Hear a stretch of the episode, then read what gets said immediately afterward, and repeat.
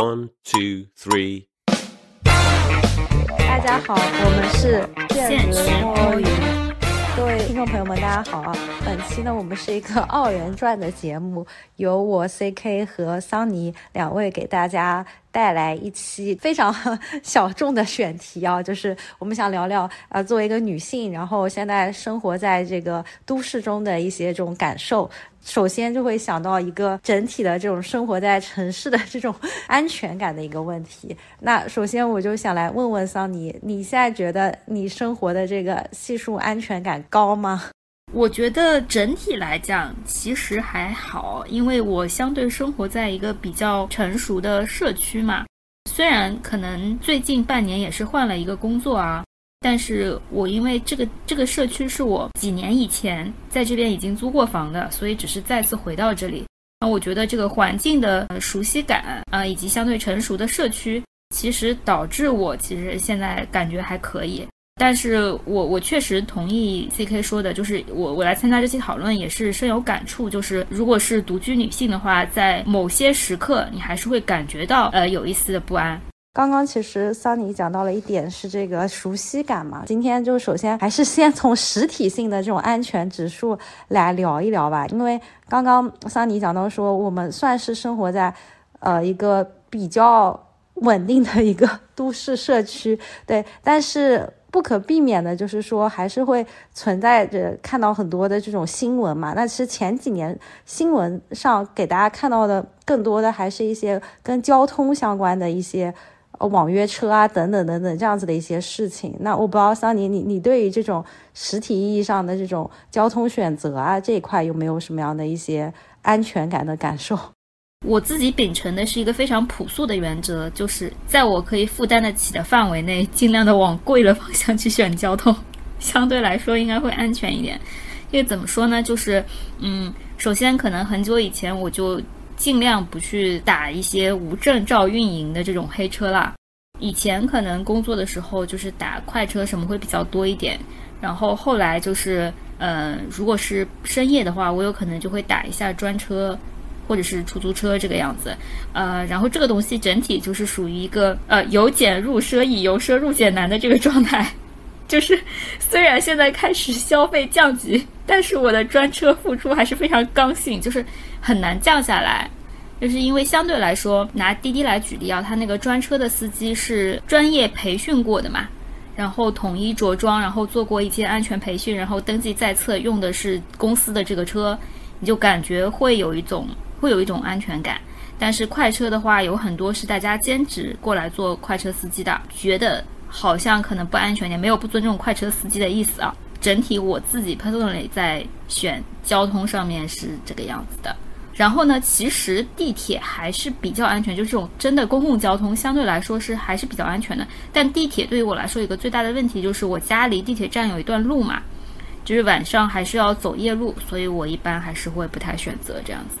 我是秉承着一个 有公共交通，我经常还是会用公共交通。但是如果说在深夜没有公共交通的情况下，的确就是会觉得好像打上车之后一定要分享你的这个行程，包括一定要让别人知道你可能在车上，尤其就是。一个人出行的时候，经常就感觉会面临这样子的一些问题吧。这个可能还是说跟这个整体的这个信任度啊，包括对于司机的这种表现出来的一些这个到底有没有在看手机啊，有没有在一边开车一边跟别人聊天啊，有没有在专心驾驶等等等等的这种相关的。我就想到我之前曾经还在。国外的时候，当当时胆子比较大，会深夜就是去坐那种什么从一个地方到另外一个地方的大巴，然后深夜在路上走这种。但是现在就感觉已经越来越呃保守，或者说越来越觉得这个还是要选择稳妥一点。对，所以我这点我也非常赞同桑尼的这样子的一个呃分享吧。对，就是感觉年纪大了之后，胆子越来越小了，是不是？就年轻的时候感觉就是一往无前。那是一个人到陌生的地方，觉得就是便宜省钱是第一要务，然后注意的去观察四周，或者是觉得自己好像精力更充沛。但现在就是深夜就感觉已经被放电了。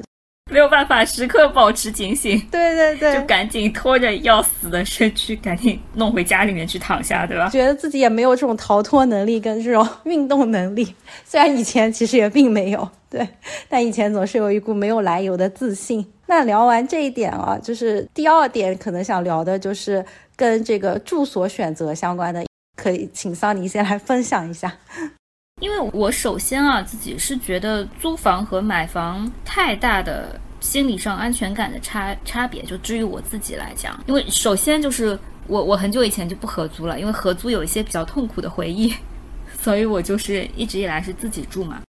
除却租房本身带来的可能有一些不确定性，就是比如说房东会不想租啦。这个要要卖房子啊，或者做婚房啊，巴拉巴拉以外的这个不确定性的话，其实我觉得你无非是找个地方住嘛，然后住的它的这个安全感就完全来源于这一片地方，啊，以及嗯你和周围邻居的这个相处吧。所以其实呃，首先讨论一下租房跟买房的这种比较啊，就对我来说，我真的是也在外面租房，反正租了一段时间，因为从我。读研究生开始，然后到后面一直是租房的这种情况，但是会发现，嗯，我只有在上海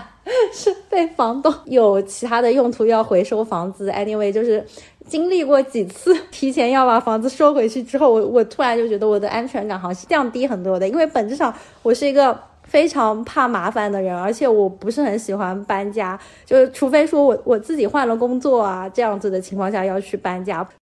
真的是因为房东的这个因素吧，然后我就会觉得租房对我来说后来就没有那么有安全感了，就就始终会觉得说好像还是会存在着房东要把房子收回去的那一天。那就相比于就我本来呃我之前在国外读书的时候就就不会存在这样子的一个忧虑，因为我觉得好像国外的这个租房市场就很发达，或者说它有一些。呃，其实是也是类似像房地产这种公司一样的，就等于他们持有的房子，然后是用来长期出租的，就就相对来说这种你就不会有呃用途更改上的担心，对。然后另外一点就是租房的那个价格也一直在上涨，就会让人也有点不爽，就觉得好像每次跟房东的沟通都是一种。也不说斗智斗勇吧，就是属于跟房东每年都要因为这这种事情进行一些权益的争取，就就就也会觉得有点心累，对。所以我自己个人感觉，在这样子的一种大环境下吧，就是虽然买房，你说也会背上房贷等等等等的，但整体感觉安全感还是会高很多。我觉得这个可能就是联系一下最近的这个我国住房市场的一个变化，可能会有一些新的改变。对，因为首先，因为今年不是整体来讲的话，房地产市场都很冷嘛，所以呃，至少上海这一片大家都是不太能卖得出去的，所以流动性就下降了，所以不是很担心房东要把房子卖掉。然后呢，租金最近感觉也是在降。就是如果如果大家最近在听这期节目的话，建议大家可以晚一点再租房子，因为租金确实是在下降的。主要是因为买方有很多现在也都是在观望，就是因为是一个整体看跌的市场的话，其实大家不会这么急于出手啦。嗯，反正就是整体是这个情况。然后最近上海其实蛮明显的，就是搞了很多保障性住房，就是你所期望的那种，它甚至都是政府或者是。国有的这种企业出资去建的房子，然后是专门用来租的，嗯，这个会需要一定的这个条件的审核，就比如说你你不可以人均的呃所持有的住房面积超过多少啊，然后有一些比较热门的地方，可能你要受到一些企业的 sponsor 或者优先一些这个什么级别的人才啊之类之类的。但是整体来讲的话，上海今年这个市场就是涌入了非常多的这种保障性的住房是用来租的，嗯，所以可能会比较。满足大家的这个新的需求吧，但是我本人，我本人其实不是非常喜欢住这种全部是租的房子的原因，是因为我三号是有一些偏见的，就是呃，我我是觉得就是旁边如果都是常住在这个地方的人，会比较有安全感。就是我其实特别喜欢 老的房子，然后因为我之前其实都有经历，就是住那种六楼的没有电梯的房子，但是它是在一个老小区，就是就是传说中的老破小那种吧。但但是我很喜欢住的感觉，也是因为租住在你旁边的人都是那种家庭嘛，然后你感觉就是整体上来讲，就大家都是会有比较强的生活的需求，那相对来说就是你要。买菜啊，你要解决你生活上。当然，这不是说什么所谓高大上的这种年轻人聚集的小区没有这种需求啊，但相对来说，呃，你就会觉得说这种。更偏家庭生活化的这种邻居在的话，会让这个社区变得它的功能会更加多样性一点。然后，虽然你作为一个年轻人，可能你也用不到很多这种所谓多样化的功能，但你总是感觉，呃，这种服务会更加可及一点。就是我我个人还是比较喜欢住这样子的，就租房的时候，就感觉好像也是感受一下所谓的烟火气，感受一下所谓的这种老旧的社区的气息。让方言充斥在你的耳旁，对，因为你自己买房的话，基本上就是不不会买到这样的小区了，就就都是新小区。你的什么 privilege？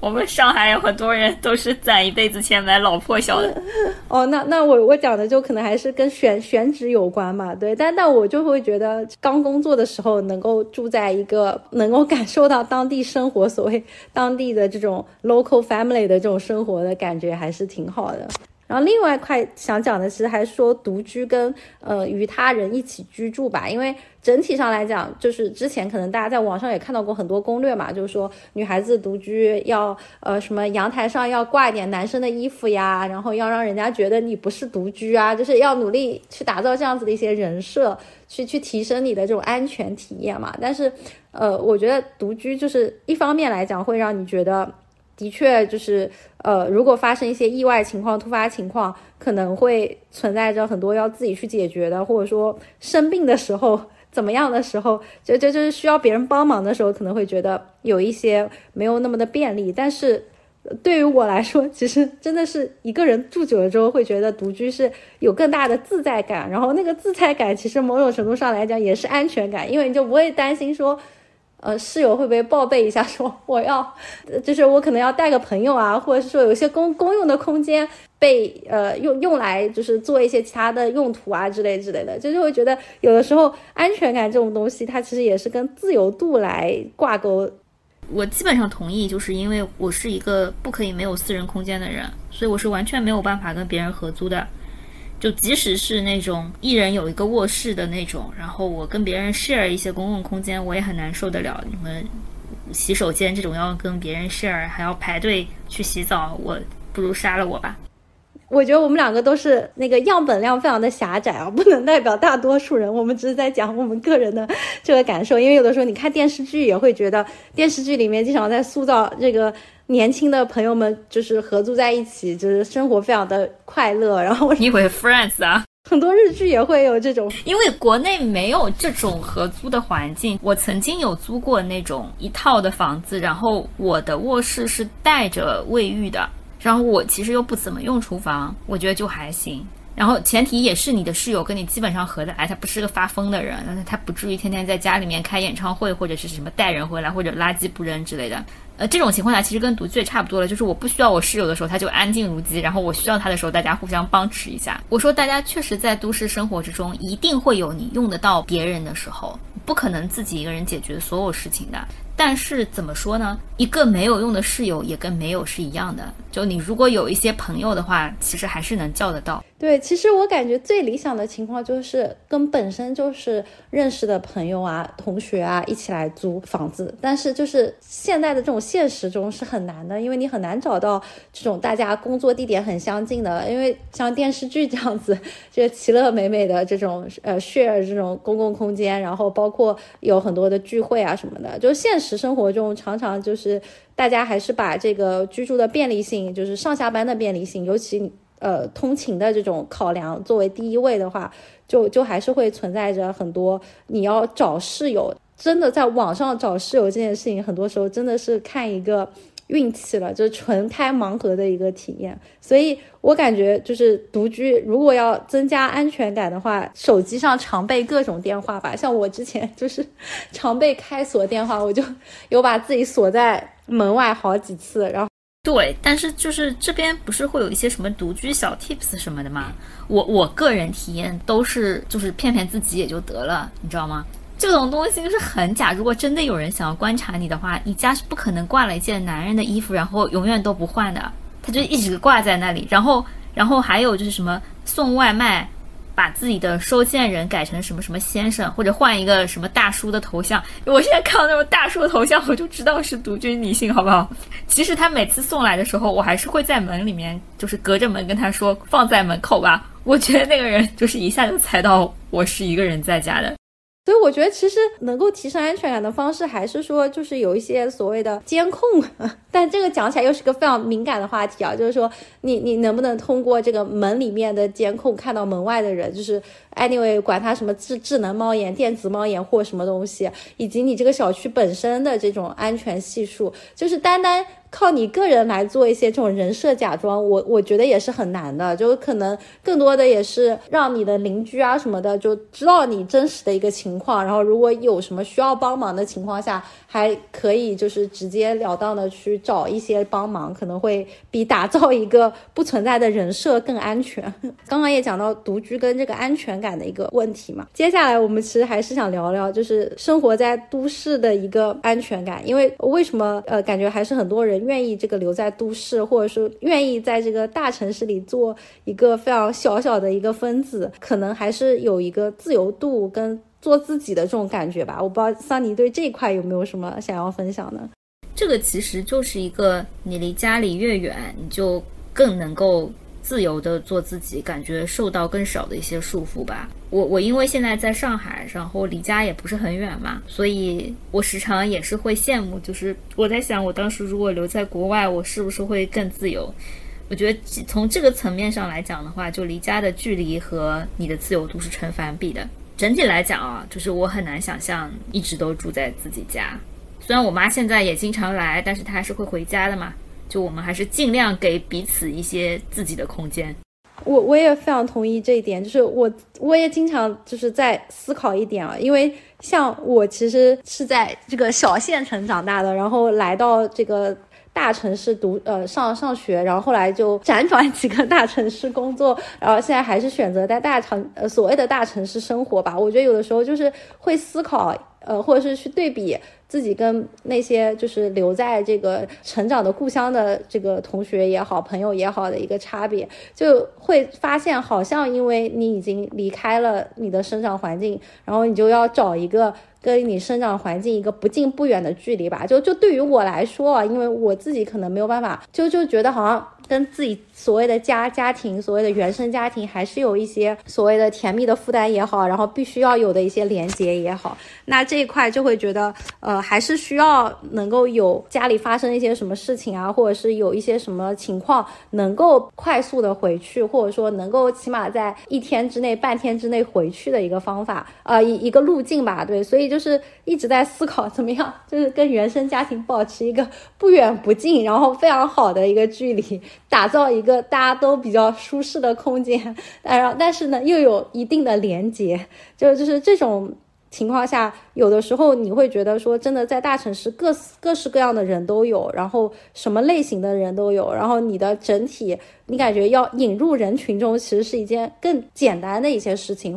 我以前就是年轻一点的时候，摆脱这种束缚感的一个方法是，我去旅游的时候会做一个假的人设。我好像以前也聊过，对，就其实还挺爽的，可以试一下。对，就基本上你你来到一个地方，然后就没有人认识嘛。就我我觉得很多人其实是这样的，就是在不认识的人面前可以变得非常 E，然后就是大讲特讲都没有任何问题。在认识的人面前就会感到很拘束，受到束缚嘛。我以前还能去青旅，我就去青旅里面，别人就问我叫什么名字，然后我就给自己编个假名字和假人设，然后就跟他们去玩，放松完了之后就回来继续回归我安全的人生。就你会觉得在大城市也好啊，在来那个旅途中也好，真的是很多的一期一会，真的很难，就是说你再碰到一同一个人，或者说很难再有这样子这种相遇的时刻，就人跟人之间真的就擦肩而过了。呃，但是你在那种小地方，你就会觉得很容易，就是大家的这种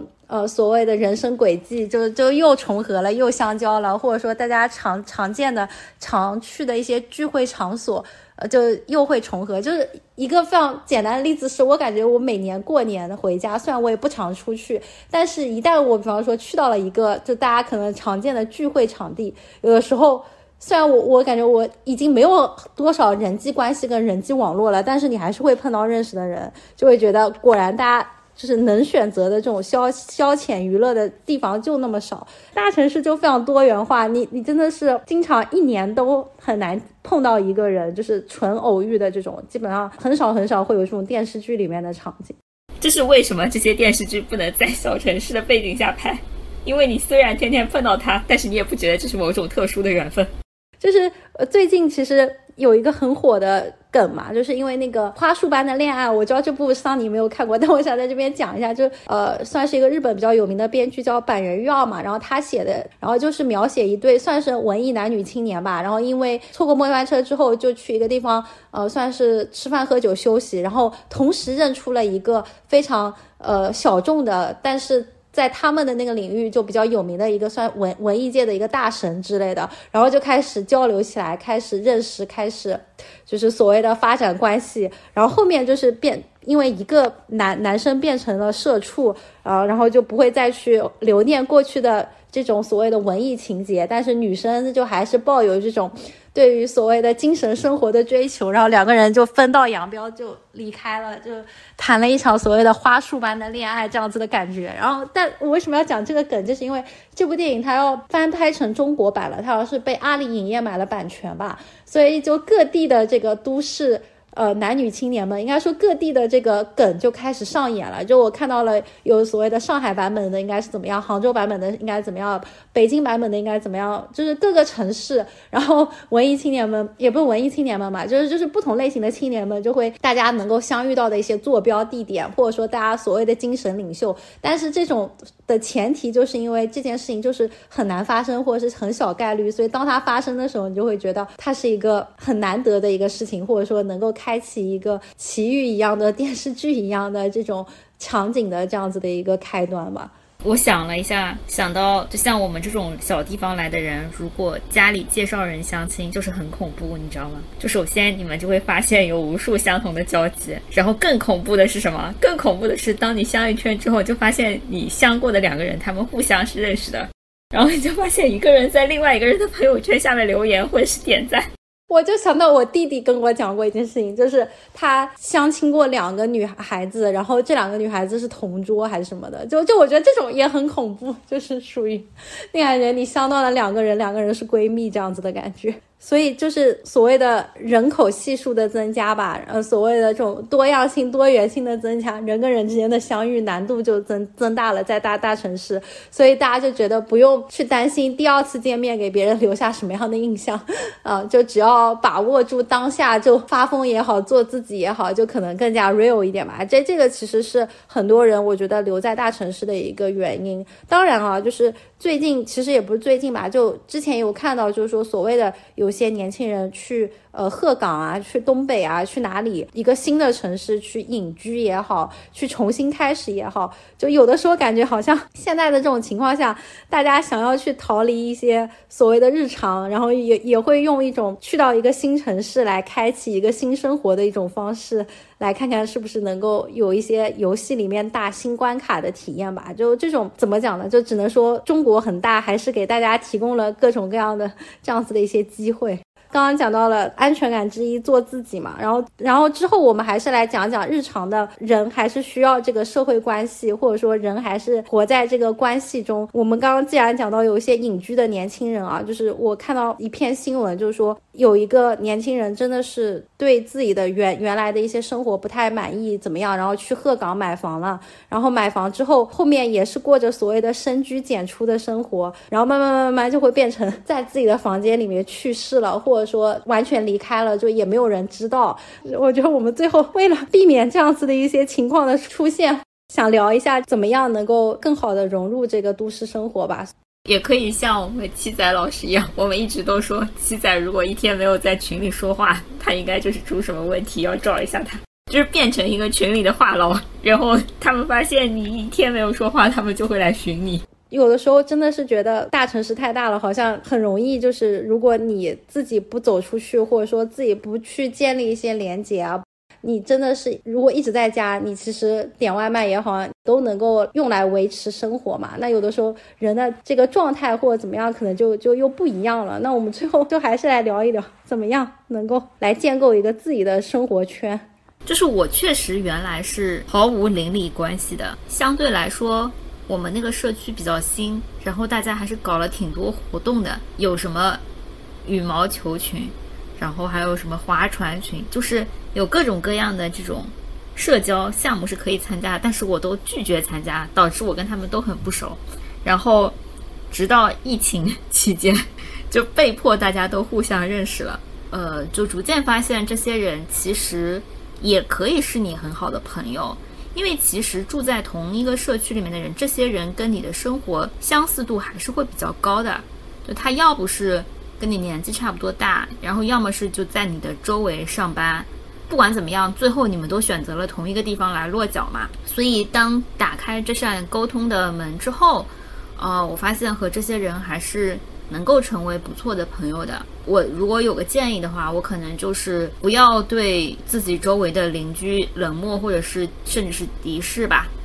就是试着跟他们交流交流，其实也是互相之间就是建立一些连接，然后互相都能够聊一聊，然后能帮得上忙，就还挺挺不错的。然后另外还有一个路子呢，我后来是发现我的同事有一些和我和我住的其实是比较近的。那有些其实就是下班了，说什么一起走，然后你就发现其实哎，我们竟然住在同一个小区这个样子的。然后同事的话，相对来说有一些人其实上班的时候你们也会做什么饭搭子，或者是一起吐槽吐槽老板，吐槽吐槽讨厌的同事啊什么的。然后你就把这种关系直接发展到下班，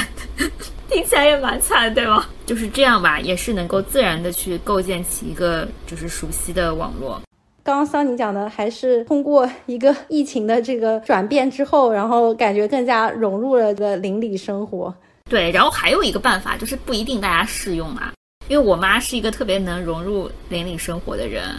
所以就是我妈。过来生活一段时间呢，他就把前后左右上下楼、隔壁楼所有的大爷大妈们都认识了，以及他们家的儿子、女儿，这个这个在哪里工作、什么状况，全部都搞清楚了。我好些人还是我妈给我推荐认识的，就说那个谁谁谁好像跟你是一个公司嘛。之前那个我还说我想找工作，我妈就说谁谁谁的那个儿子好像是当 HR 的，什么你去加一下，让他帮你内推一下。讲到这里，我其实也非常想就是回应 echo 一下，就是我在思考为什么妈妈们的社交能力都这么强，是因为我们的妈妈们本来就是个艺人。他们退休了，他们空闲时间很多。他们这一代的人，可能因为以前的居住环境，或者说因为他们之前居住的这个社区里面，基本上大家可能都是熟悉的，都是老邻居，都是同事，都是有这样子的一些关系，所以他们就比较擅长，或者说非常自然而然的觉得邻里关系就是要去维护的，或者说要去拓展，要去认识。就他们所谓的安全感，可能就是要邻里这个大家都都混熟，都脸熟。都能够这个互相每天在同样的一些地方见到寒暄寒暄，有这样子固定的交流。就我我也是觉得非常的神奇，因为我妈也是属于这种来我家住一段时间，然后也是能够认识各种人，而且他也会观察，比方说附近有没有人定时的在练太极拳，有没有人定时的在跳广场舞，然后他就会自己去加入，然后就通过加入这种社交圈吧，然后就真的是。打开了很多这种熟人的这种有有一些新的这种所谓的信息的往来，就就我有的时候也觉得，其实还是蛮蛮羡慕妈妈们的这种能力的。对他好像特别习惯 give and take，好像互相往来这种东西，而像我们好像是这种默认设定，就是大家各管各的，就是很冷漠的这种设定。对，大家大家都是独生子女，然后大家成长起来的这种工作环境或者怎么样，以及大家可能有了更多样化的一个兴趣爱好吧。就大家有的时候好像觉得现实生活中的朋友也没有那么的时时刻刻需要，然后有的时候好像你逃离一下现实生活，你在网上能够有自己的兴趣爱好，你网上有一些同好，有一些社群，甚至于你网上都不需要有朋友，你只需要跟你的 idol，你只需要跟你的追的二次元。共情就好了，就好像你的这个能量场的能量来源更多元化了。但是像我们爸妈那一代，他们还是需要很多面对面的社交的，他们感觉还是很多能量的获取方式跟信息的获取方式还是要靠最简单的人际传播的。就这个其实也是一个很有意思的现象，就你会觉得他们的社交能力某种程度上上来讲，真的是比我们要强很多的。就是他们特别不喜欢一个人出去做事情。我妈是这样的，就是你让我妈一个人去旅游，她肯定说我不去，我要在家里。就真的是他们的这个行为习惯吧，就是或者说他们的一个行为方式的选择，可能就是有那个年代的这种大家一起非常热热闹闹，或者是大家一起有一个这样子的呼朋引伴的社会主义国家，就人民公社。同样的，我们也是从这个县城来到了大城市，然后完全不熟的一个地方，怎么样去拓展你的关系网络？怎么样建立你的这种连接？然后一度我我也在思考说，那我妈如果来这，其实她也没有这样的人际网络，但是她就可以从零开始建立，而且可能她每次就待很短的一段时间，但她第二次来的时候，她在电梯里面碰到了熟人，她又会非常热情的打招呼。有的时候，我们可能还是要去学习一下长辈们的这种社交能力。我爸肯定是 I 人，我找到自己 I 的非常重要的基因支持。或者说，有的时候这个可能还是要有一定的这种搭配吧。也许就是因为我们爸妈是 E 人，导致我们不需要那么 E。我我感觉今天也是闲聊了一些安全感。我也不知道我们到底有没有把这个东西聊透。那我们就进行最后的喊话环节吧。没有的，就是安全感对我的。重要之处其实是在于我不能再有额外的精力放到解决安全感这件事情上面去了。就现在大家真的是社畜实在是太累了，我只希望我能够在一个相对安全的环境，然后我每天下班的时候就回来就能躺平。关于其他的一些需求，就是已经不知道到哪里去了。我觉得有的时候真的是。你感觉好像你每一天所谓的安全感，也是在于你每一天都很知道自己怎么下班回到家，然后怎么上班离开家。像我现在有的时候感觉出门坐地铁，基本上我都能够感知到大概过了多久我要下车，就已经内化成一种行为的规范。之后你就觉得不需要，真的不需要花很多的精力，然后你就会觉得可以有更多的事情来想更高阶的一些需求。对，那我们今天闲聊就到这里。好呀，拜拜拜拜。